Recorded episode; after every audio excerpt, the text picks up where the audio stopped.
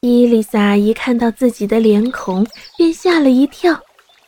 他是那么黑，那么丑。但是，当他把他的小手打湿，擦了擦他的眼睛和面庞的时候，他那洁白的皮肤又显现出来。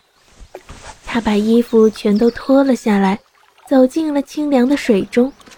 世上再找不到比她更美的公主了。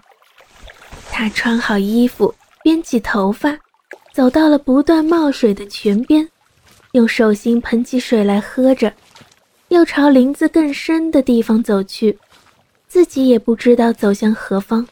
他想着他的众位哥哥。想着那肯定不会遗弃他的仁慈的上帝，上帝让野苹果成熟，好让受饿的人充饥。他为他指引了这样一棵树，它的枝头长满了果子。他在这里吃了午饭，用支柱架起树枝，又朝林里深黑的地方走去。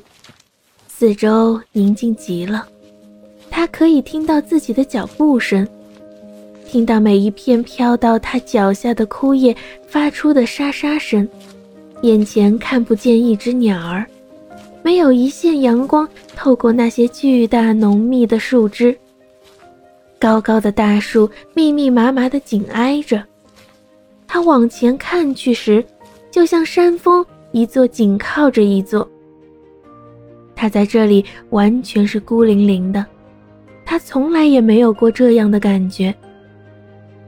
夜是这样的黑，草地上再没有一只萤火虫。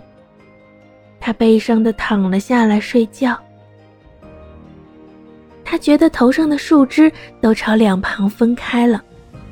上帝用柔和的目光俯视看他，小天使静静走来，在上帝的头上和手臂下面窥视着。清晨，他醒来的时候。他弄不清自己是在做梦呢，还是真的是那样。他往前走了几步，遇到了一位老妇人，她挎着的篮子里有浆果。老妇人给了他几颗。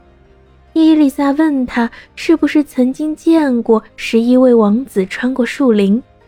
老人说道：“没有，可是我昨天看见十一只天鹅。”头上戴着金冠，顺着前面不远的河游了过去。他带着伊丽莎往前走了一段路，来到一个山坡上。下面有一条河弯弯的流过，两岸的树都朝对岸伸出长满叶子的树枝，自然生长没有让枝条彼此搭在一起，于是树根便从土里松脱出来。树身倒向水里，把枝条互相搭在一起。伊丽莎向老妇人道了别，顺着河走去，一直走到河流入海洋的那片宽阔的海滩。